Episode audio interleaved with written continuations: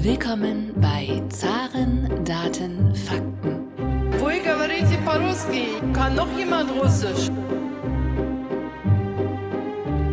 Говорит Москва. Russland ist ein Rätsel innerhalb eines Geheimnisses, umgeben von einem Mysterium.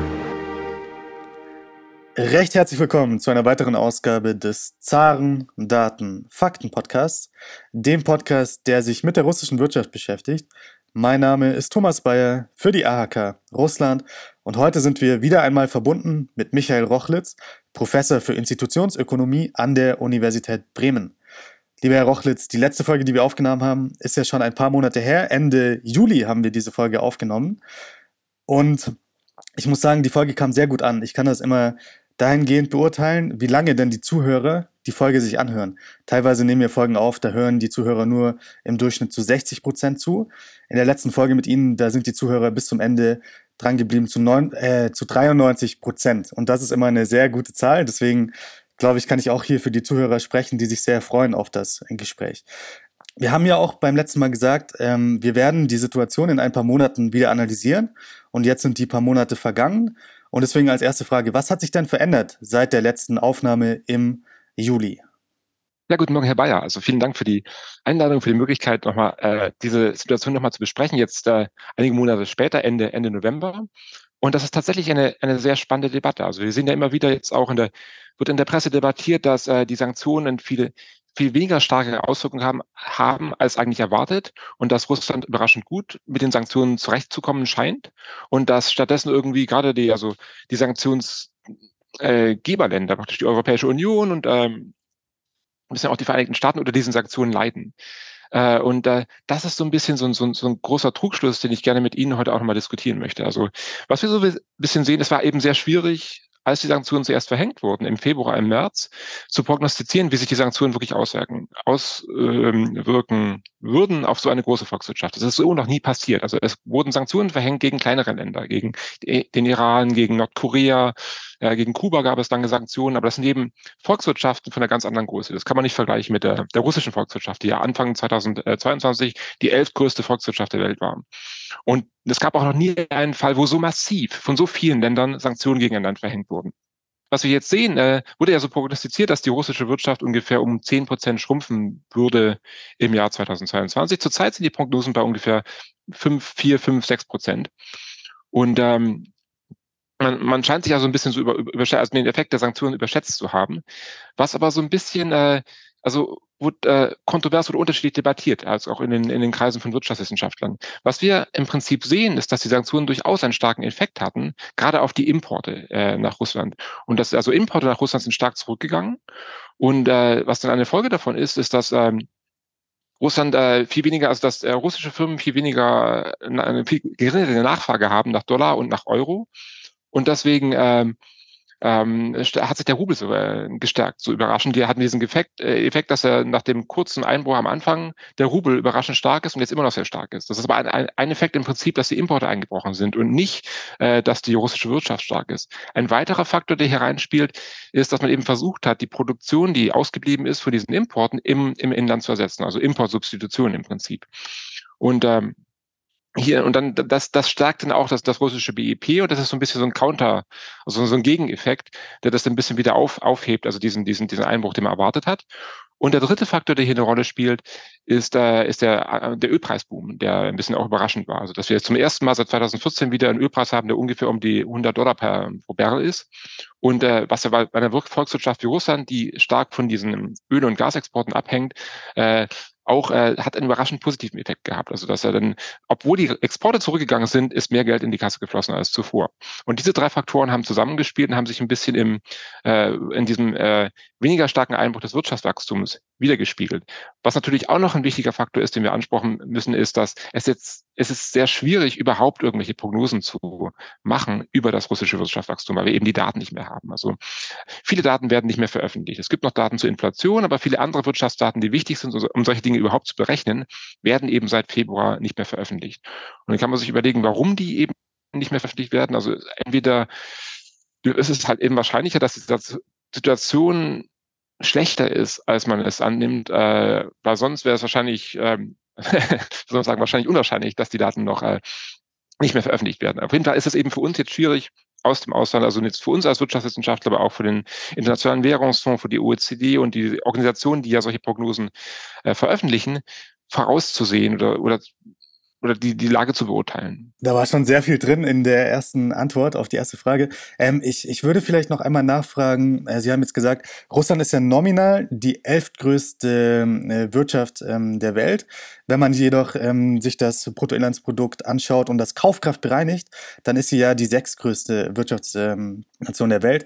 Äh, deswegen, das ist ja auch immer so eine Glaubensfrage. Sollte man quasi nach dem nominalen äh, Bruttoinlandsprodukt gehen oder sollte man sich das Kaufkraftbereinigte an, äh, anschauen? Beispielsweise hatten wir vor ein paar Wochen einen französischen Gast äh, im Podcast, der hat quasi gesagt, die, die großen Fragen, äh, was die russische Wirtschaft angeht, die sind sogar dahingehend, äh, wie man das Ganze bewertet, ob man das kaufkraftbereinigt nimmt oder nominal nimmt. Was würden Sie da den Zuhörern am besten raten? Wie sollte man die russische Wirtschaft einschätzen? Eher nominal, wo dann ja Länder wie Kanada oder ich glaube Südkorea und so weiter eigentlich eine größere Volkswirtschaft haben als Russland oder doch eher die kaufkraftbereinigte Wirtschaftsleistung? Ja ich glaube, das ist am Ende eigentlich egal, wie man, also man kann sowieso so nominal oder auch kaufkraftbereinigt die Sache anschauen und dann vergleichen mit anderen Ländern. Was, ich, was glaube ich wichtiger ist, ist die relative Entwicklung über die Zeit hinweg. Äh, wie sich die russische Volkswirtschaft entwickelt im Vergleich zu anderen Ländern äh, weltweit. Und äh, vielleicht äh, kann man das ein bisschen, kann ich ein bisschen aus meiner eigenen Erfahrung erzählen. Also vor, vor vielen Jahren, 2008, äh, war ich gerade fertig mit meinem, meinem Master in, in London studiert, in einem Master in Wirtschaftswissenschaften und bin dann äh, nach Moskau gegangen, weil ich äh, einfach den russischen Kontext so spannend fand, wollte noch ein paar Monate studieren an der MGU und gleichzeitig wollte ich eigentlich nach, nach einem Job suchen. Das war im Herbst, um in, in Russland einfach ein bisschen zu arbeiten, um da Erfahrung zu sammeln. Das war dann im Herbst 2008 und das war gerade diese Zeit der, der Wirtschaftskrise. Ähm, wurde also der Finanzkrise und dann wurde es eben so, war es so schwierig, irgendwie was zu finden in Moskau. Da habe ich mich dazu entschieden, erstmal eine Doktorarbeit zu schreiben und da später nochmal darauf zurückzukommen. Und ähm, warum ich dieses Beispiel anführe, das, das war eben damals diese Situation, Russland war acht, acht Jahre lang gewachsen und man hatte trotz der, der Krise großen Optimismus für die weitere Entwicklung der russischen Volkswirtschaft. Und äh, es waren so die Pläne für, wurde gerade debattiert und ausgearbeitet, Russland 2020, wie wird sich Russland in den nächsten 10, 15 Jahren entwickeln. Und äh, da war wirklich sehr von Investorenseite, aber auch von ähm, allgemein doch, war, war, es war eine sehr dynamische Volkswirtschaft, die, die wuchs. Man hat gesehen, es entwickelt sich viel, es entwickelt sich viel in die richtige Richtung irgendwie. Medvedev war gerade neuer Präsident geworden, der alles ein bisschen wirtschaftsfreundlicher anfassen wollte, der versuchen wollte, irgendwie auch diese, diese Attacken gegen Unternehmer, die ja immer so ein Thema waren, anzufassen. Und äh, da tat sich also viel. Und äh, wenn man sich jetzt eben die Entwicklung der letzten 14 Jahre anpasst, äh, anschaut, wurden alle diese Hoffnungen doch äh, stark enttäuscht. Also wir haben jetzt im, im, im Herbst 2022 ist das Bruttoinlandsprodukt in Russland pro Kopf bisschen unter dem von 2008. Also in diesen äh, 14 Jahren, wenn man sich diese ganze Periode anschaut, ist Russland nicht mehr gewachsen. Was eigentlich allein schon diese Tatsache ist eine Riesenkatastrophe. Wenn man sich vorstellt, dieses Land mit doch einer sehr gut ausgebildeten Bevölkerung, diese tolle strategische Lage zwischen China und der Europäischen Union, den großen Ressourcen, man muss man sich fragen, was ist denn da passiert? Was ist denn da schiefgelaufen? Und warum sind andere Länder, das ist wieder sich anschaut den Vergleich China-Russland. China war Mitte der 2000er Jahre ähm, äh, das Pro-Kopf-Einkommen war bei ungefähr 4.000 Dollar. Ich glaube, bei Russland war es so 12.000 oder so, oder weiß nicht mehr genau, aber auf jeden Fall war Russland zwei bis dreimal reicher als China Mitte der 2000er Jahre. Dieses Jahr hat China Russland im Pro-Kopf-Einkommen überholt. Obwohl China zehnmal größer ist, ist jetzt der durchschnittliche chinesische Bürger wohlhabender als der durchschnittliche russische Bürger. Und das ist zum ersten Mal überhaupt in der Geschichte dieser beiden Staaten der Fall. Und dann, also diese, dieses relative Zurückbleiben, das ist, glaube ich, das große Problem. Nicht so sehr, wie man misst, ob das jetzt nominal ist oder, oder pro Kopf-Einkommen, aber diese Stagnation. Ähm, jetzt nochmal bei China und Russland, da würde ich aber doch nochmal hinzufügen, dass wahrscheinlich der durchschnittliche Russe doch noch reicher ist, wenn man sich das ganze Kaufkraftbereinigt anschaut, oder? Also wenn man jetzt den nominalen Wert nimmt, dann haben, glaube ich, die Chinesen die Russen überholt, was ja auch schon äh, auf jeden Fall gewaltig ist, was ja die, die wenigsten gesehen hätten vor ein paar Jahren, wie Sie gesagt haben. Aber wenn man das ganze Kaufkraft bereinigt, ähm, dann sind, glaube ich, die Russen immer noch deutlich reicher als die durchschnittlichen da bin ich mir, Chinesen. Da bin ich mir gar nicht so sicher, weil also normalerweise ist es ja so, wenn man Kaufkraft bereinigt, sind reichere Länder relativ ärmer zu ärmeren Ländern. Aber äh, gerade wenn man sich die, die, die Kosten von Serviceleistungen anschaut, in China sind die eigentlich niedriger als in Russland.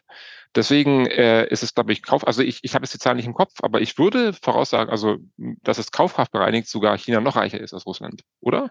Wir schauen uns die Zahlen vielleicht im, im Nachgang nochmal an. Ähm, äh, ich habe die Zahlen jetzt auch nicht ganz genau im Kopf.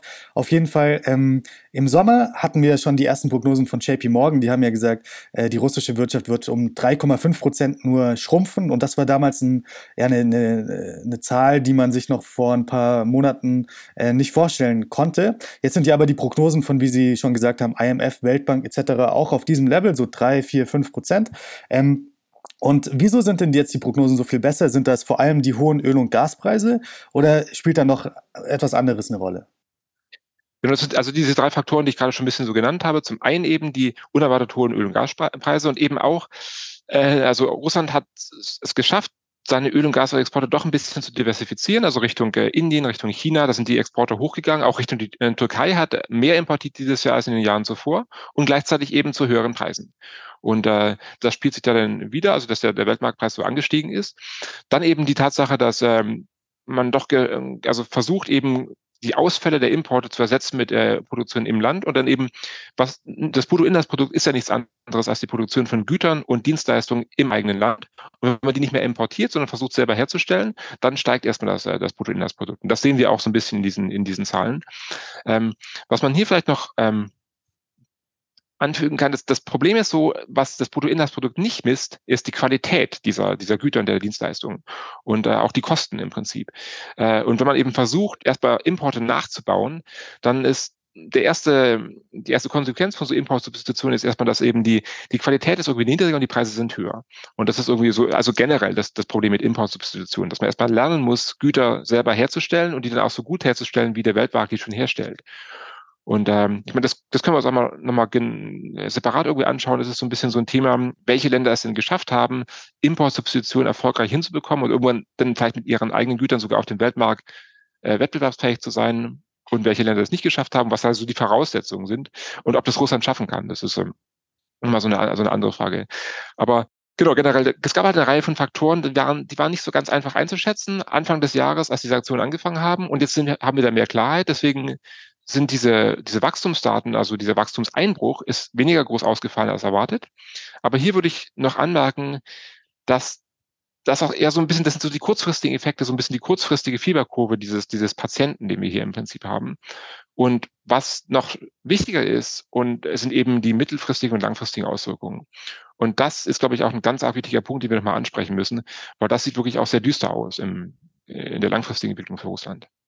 Darauf kommen wir gleich zu sprechen. Ähm, in der ersten Antwort haben Sie gesagt, dass wir den Daten aus Russland vielleicht gar nicht mehr so richtig trauen können und dass auch manche Daten gar nicht mehr verfügbar sind. Ähm, ich kann mich daran erinnern, im Juli kam auch kurz vor der Aufnahme, die wir hatten, der sogenannte Yale-Report heraus, der auch quasi äh, etwas Ähnliches gesagt hat, der gesagt hat, eigentlich ist die russische Wirtschaft am Boden, ähm, wir können den offiziellen Daten gar nicht mehr vertrauen. Wie würden Sie denn jetzt im Nachhinein die Rolle dieses Yale-Reports einschätzen und welche Daten genau fehlen uns denn jetzt? Jetzt ähm, von Rostert, die nicht mehr geliefert werden? Oder welchen Daten können wir gar nicht mehr vertrauen? Also äh, der IR-Report hat eine wichtige Rolle gespielt, indem die einfach, das ist ein bisschen den, ihr, ihr Forschungsprojekt, messen, äh, welche Firmen Russland verlassen haben äh, in den, äh, in den, seit äh, Februar 2022 und äh, das auch immer dokumentieren. Und die haben ja ihre Webseite, wo das, die immer abgedatet wird.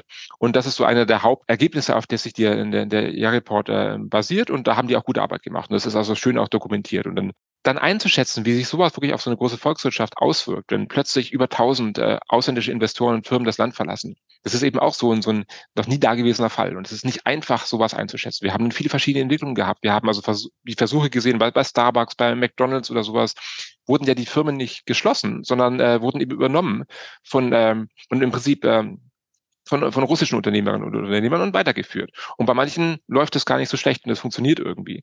In anderen Firmen, gerade in der Automobilproduktion oder sowas, war es halt viel, viel schwieriger, weil eben die, die, die ähm, Bauteile fehlten und äh, weiterhin fehlen und dann man einfach nicht mehr weiter produzieren kann. Und das ist dann egal, wer diese Firma übernimmt, wenn die Produktions, wenn die, die Fließbänder einfach stilllegen.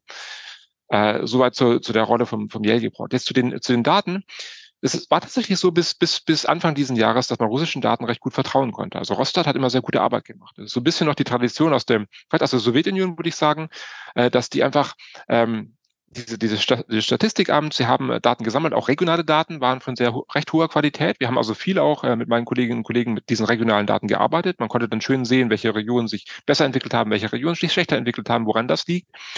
Und ähm, Und sehr viele dieser Daten gibt es halt jetzt nicht mehr oder werden nicht mehr, nicht mehr veröffentlicht. Und die, die noch veröffentlicht werden, da ist man halt sich jetzt plötzlich nicht mehr sicher wie weit, inwieweit es wirklich noch man diesen Daten vertrauen kann. Und es gibt eben da keine unabhängigen Quellen, also gerade so Export-Import-Daten oder sowas oder die, wo man sowas gegenchecken kann. Oder man kann man, kann man schon, man kann, kann dann schauen ein bisschen bei, gerade bei Export und Import, was eben die anderen Länder nach Russland importieren, exportieren.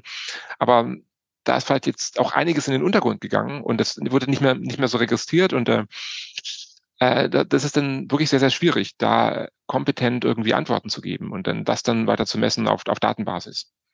Bei der letzten Aufnahme war auch eine wichtige Frage immer, wann kommt denn der Tiefpunkt für das russische Bruttoinlandsprodukt? Ähm, und damals haben Sie, glaube ich, gesagt, dass der vor uns liegt. Ähm, also da haben Sie gesagt, im Herbst und im Winter, da könnte die Situation nochmal eine ganz andere werden für die russische Wirtschaft. Wenn dann die Firmen schließen müssen etc., wenn die Arbeitslosigkeit nach oben schnellt. Jetzt wieder die Frage, hat denn die russische Wirtschaft den Tiefpunkt mittlerweile überschritten oder kommt der erst noch? Also äh, wenn wir den offiziellen Zahlen glauben können, dann war das ja ein großer Einbruch im April und im Mai und danach hat sich ja die russische Wirtschaft einigermaßen wieder angepasst und erholt. Aber vielleicht ähm, haben die Experten sich da auch verrechnet und äh, der eigentliche Tiefpunkt kommt nicht erst im, im, im Winter, sondern vielleicht im nächsten äh, Sommer oder, oder wie schätzen Sie da die Lage ein? Ich würde das wahrscheinlich jetzt so sehen als so eine, so eine langfristige Stagnation. Also dass man, dass es, dass Russland einfach langfristig den Anschluss verliert. Äh, und äh, man gar nicht so irgendwie so eine, so eine Krise hat und dann kommt man wie bei, man, man kann das vielleicht vergleichen, indem man äh, sich zyklische äh, äh, Rezessionen anguckt oder äh, Wirtschaftsschocks und dann äh, so langfristige Stagnation, wie wir das halt auch hatten am Ende der Sowjetunion unter, unter Brezhnev und dann, äh, in den, in den Anfang, Anfang der 80er Jahre. Dass ähm, was, was, was wir zurzeit sehen, wir haben erstmal diesen Schock gehabt, dass, dass diese Überraschung auch des Krieges, die ganzen Firmen, die geflohen sind und so. Dieser Schock ist, man hat sich ein bisschen an diese Lage gewöhnt, aber man sieht eben kein Licht am Ende des Tunnels. Äh, ganz im Gegenteil. Also es ist, was, es, ist, gibt verschiedene so längerfristige Schocks, die jetzt anfangen zu greifen. Das eine ist eben, äh, ist der große Brain Drain, also die äh, hochqualifizierte Menschen, die das Land weiterhin verlassen. Und da gab es den ersten Schock im Februar, den zweiten Schock am 21. September mit der Teilmobilisierung, wo dann immer noch eine große Welle an Menschen panikartig fast versucht haben, das Land nochmal zu verlassen.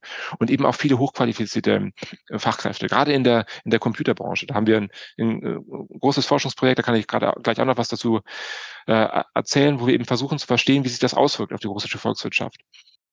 Genau, ähm, im nächsten Jahr äh, geht ja die russische Zentralbank von einer Rezession in Russland von 1 bis 2 Prozent aus und dann 2024 soll die russische Wirtschaft wieder äh, wachsen. Wie schätzen Sie denn die Lage der russischen Wirtschaft in den nächsten Jahren ein? Also Sie haben jetzt gesagt, langfristige Stagnation. Ähm, also Sie, Sie denken auch, dass jetzt der, der Tiefpunkt überschritten ist, aber dass die Wachstumsprognosen auch für in den nächsten Jahren deutlich niedriger liegen, als man eigentlich noch äh, vor dem Februar gedacht hätte.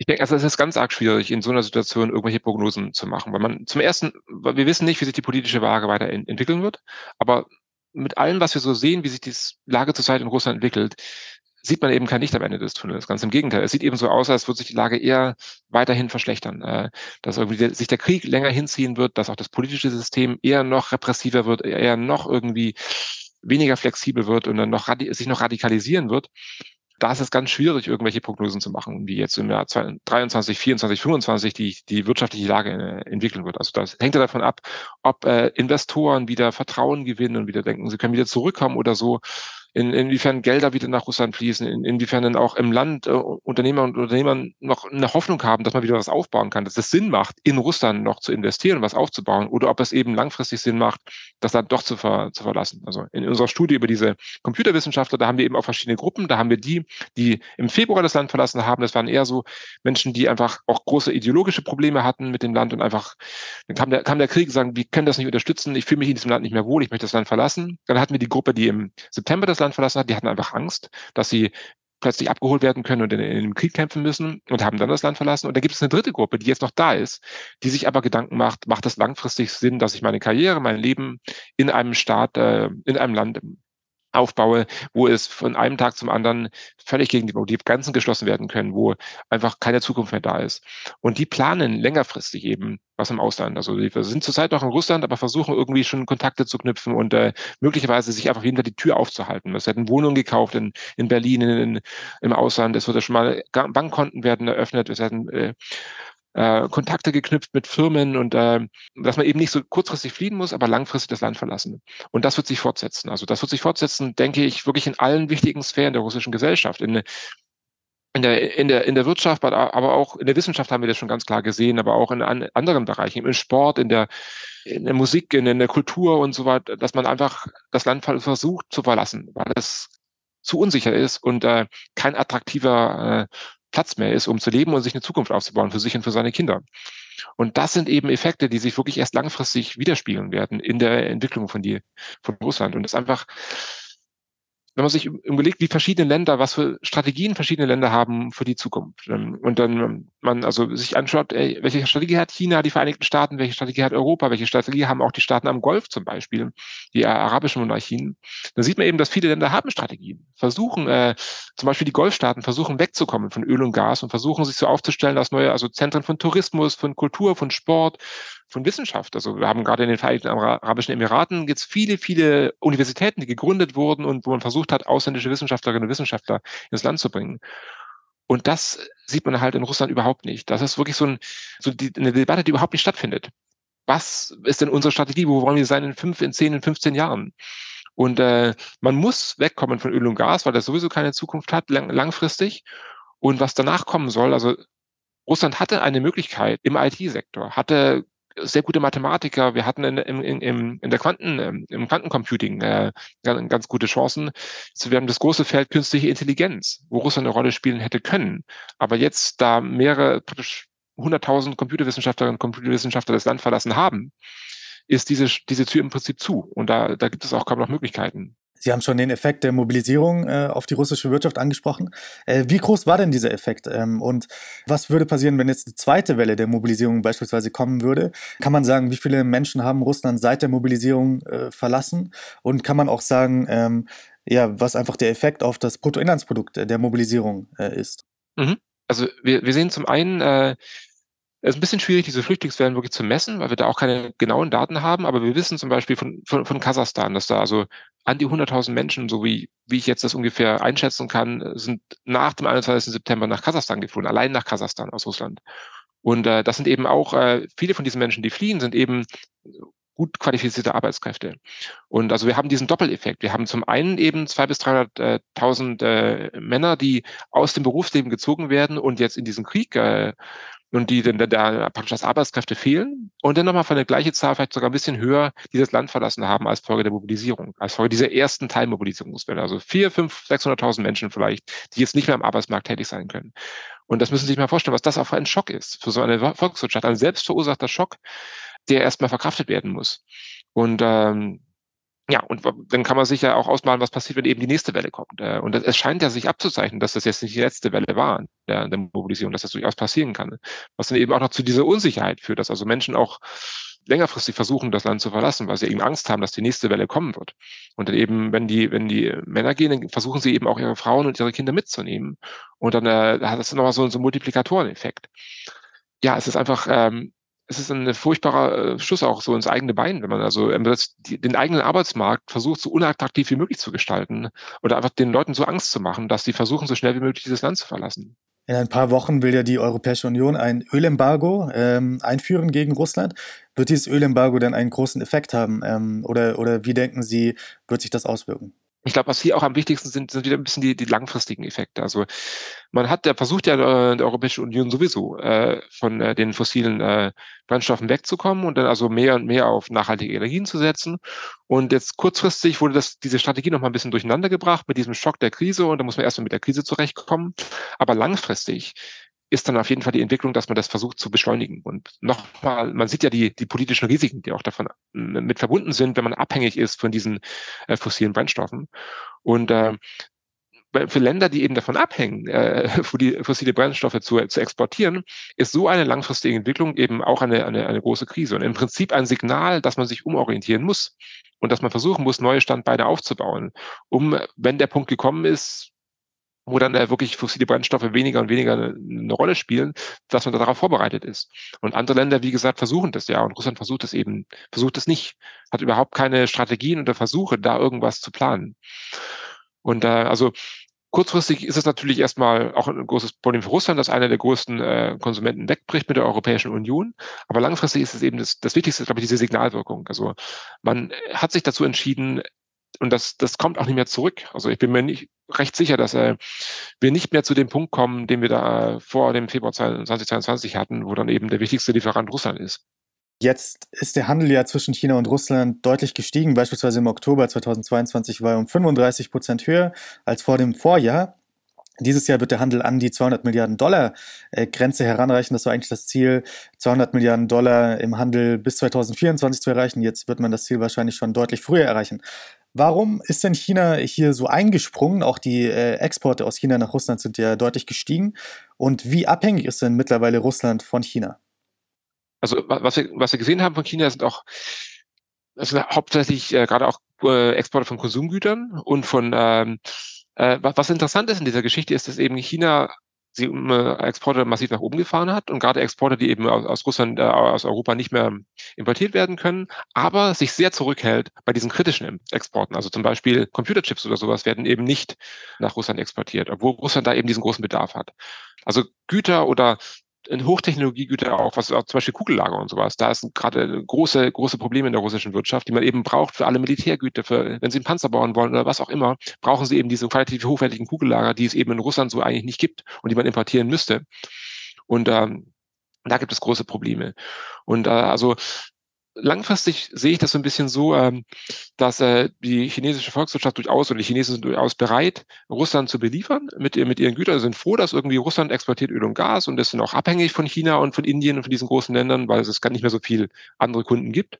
Und man im Gegenzug äh, verkauft man seine Güter an, an Russland und äh, macht eben deswegen auch Russland ja also wird, äh, wissen, äh, wirtschaftlich sehr abhängig von China. Es ist, ich weiß nicht, ob wir das im, im Juli mal diskutiert haben, aber mir kommt da immer im Kopf das Buch von äh, Wladimir Sarokin, äh, der, der Tag des Opritschniks. Das ist so, eine, so ein Buch, das hat, glaube ich, 2006 geschrieben wo dann eben auch äh, Russland hat so einen blutigen Krieg in Osteuropa verloren, hat sich dann zurückgezogen hinter eine große Mauer. Das Land wird terrorisiert von einer Art von Geheimdienst, ja, Geheimdienststrukturen, die da nach dem Modell von ähm, den Geheimdiensten unter Ivan dem Schrecklichen äh, aufgebaut sind, diese Opritschniki. Und er ist wirtschaftlich völlig abhängig von China und äh, kauft praktisch alle seine Güter von China ein, exportiert sein Öl und Gas und ist aber sonst völlig autark und hat die große Mauer und äh, kommuniziert nicht mehr mit dem Rest der Welt.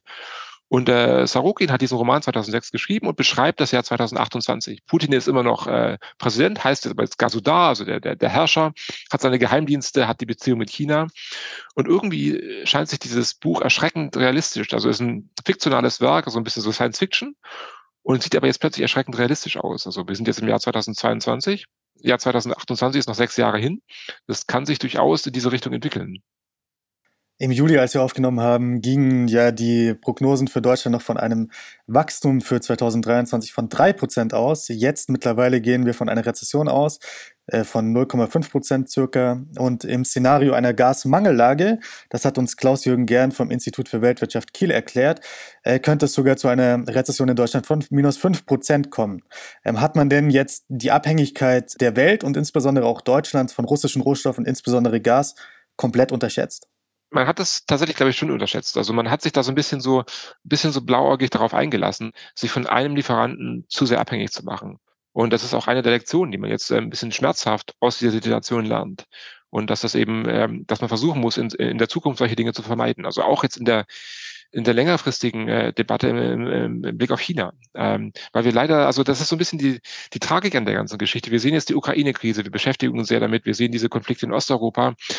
Aber am Horizont kommt schon die nächste Krise irgendwie an, die potenziell noch viel größer sein kann. Wir sind ja wirtschaftlich ganz anders verflochten mit China als mit Russland.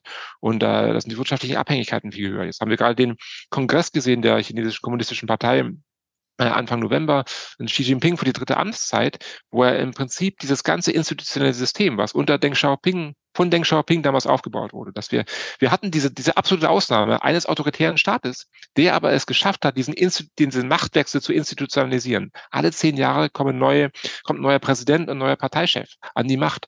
Und äh, wir haben, hatten eine sehr pragmatische, sehr wirtschaftsorientierte Parteiführung. Und plötzlich ist das vorbei. Plötzlich haben wir jemanden, der völlig auch relativ unberechenbar ist, der sehr nationalistisch denkt. Und äh, dann eben in diesem Systemkonflikt zwischen den Vereinigten Staaten und, äh, und China, aber auch in Bezug auf Taiwan, Taiwan. Also Taiwan ist da sehr spannend, weil Taiwan eben der wichtigste Standort ist, äh, Punkt ist in der Welt, der Computerchips herstellt. Und diese, diese Chips-Frage ist auch, auch spannend, weil es ist anscheinend tatsächlich schwierig, irgendwie große Mengen an Computer, Computerchips herzustellen. Und China hat das noch nicht so ganz geschafft. Das ist so ein Punkt, wo die Chinesen tatsächlich noch hinterherhängen und wo der Westen noch eine, einen, einen Vorteil hat. Und deswegen ist Taiwan eben strategisch auch so wichtig. Und deswegen ist diese Taiwan-Krise auch so ein großes Problem. Was passiert jetzt, wenn im nächsten Jahr oder in zwei Jahren China äh, versucht, äh, Taiwan sich einzuverleiben und da irgendwie militärisch vorgeht? Da ist plötzlich die ganze Russland- und Ukraine-Krise und auch unsere Gasprobleme sind dann gar nicht mehr so so so äh, die, die größte Sorge, sondern wir haben eine ganz andere Sorge am Horizont. Und, ähm, und die eben auch damit zusammenhängt, dass man sich von einem Staat, der politisch ganz anders funktioniert als unsere Staaten, äh, wirtschaftlich, man ist sehr verflochten, hat sich aber auch sehr abhängig gemacht und weiß jetzt nicht, wie man damit umgehen kann. Jetzt gibt es ja tausende Sanktionen gegen Russland. Seit Februar wurden äh, tausende Sanktionen äh, verabschiedet gegen Russland. Es muss ja wahrscheinlich eine einzige Sanktion geben, die jetzt vielleicht nicht so viel Sinn macht. Wenn Sie jetzt das Ohr hätten der Entscheidungsträger und äh, denen sagen könnten, eine Sanktion von den Tausenden, die nehmen wir wieder zurück. Welche Sanktion äh, würden Sie da vorschlagen? Ja, das ist eine gute Frage. Tatsächlich, also das ist auch so ein, so ein Anliegen schon seit längerem. Was ich, glaube ich, sehr wichtig finden würde, ist, dass man versucht, gerade den russischen Bürgerinnen und Bürgern, die nicht direkt jetzt mit dem, mit dem System verflochten sind, es viel einfacher zu machen, in unsere Länder einzureisen. Also zum einen diese einfach ähm, das würde militärisch absolut Sinn machen, wenn man den, den, den Soldaten und Soldaten, den, den möglichen Soldaten die Möglichkeit gibt zu fliehen und in unsere Gesellschaften zu kommen.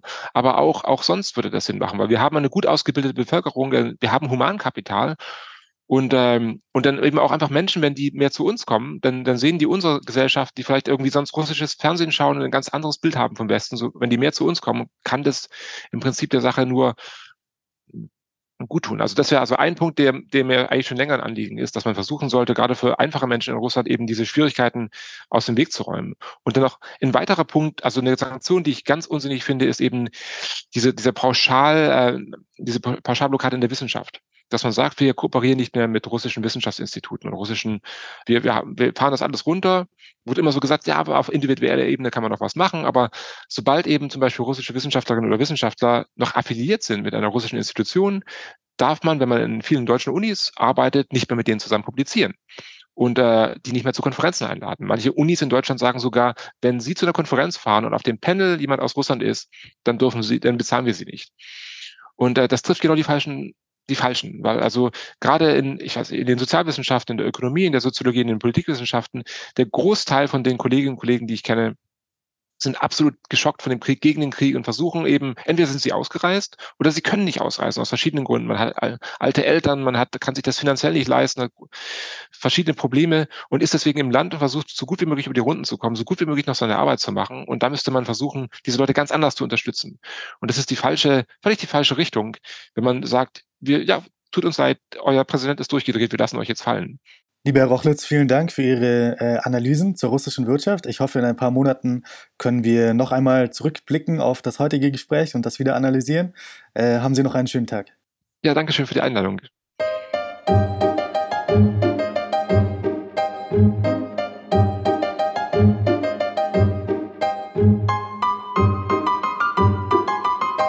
Podcast wurde präsentiert von der Deutsch-Russischen Auslandshandelskammer. Die Deutsch-Russische Auslandshandelskammer ist mit 1000 Mitgliedern der größte ausländische Wirtschaftsverband in Russland.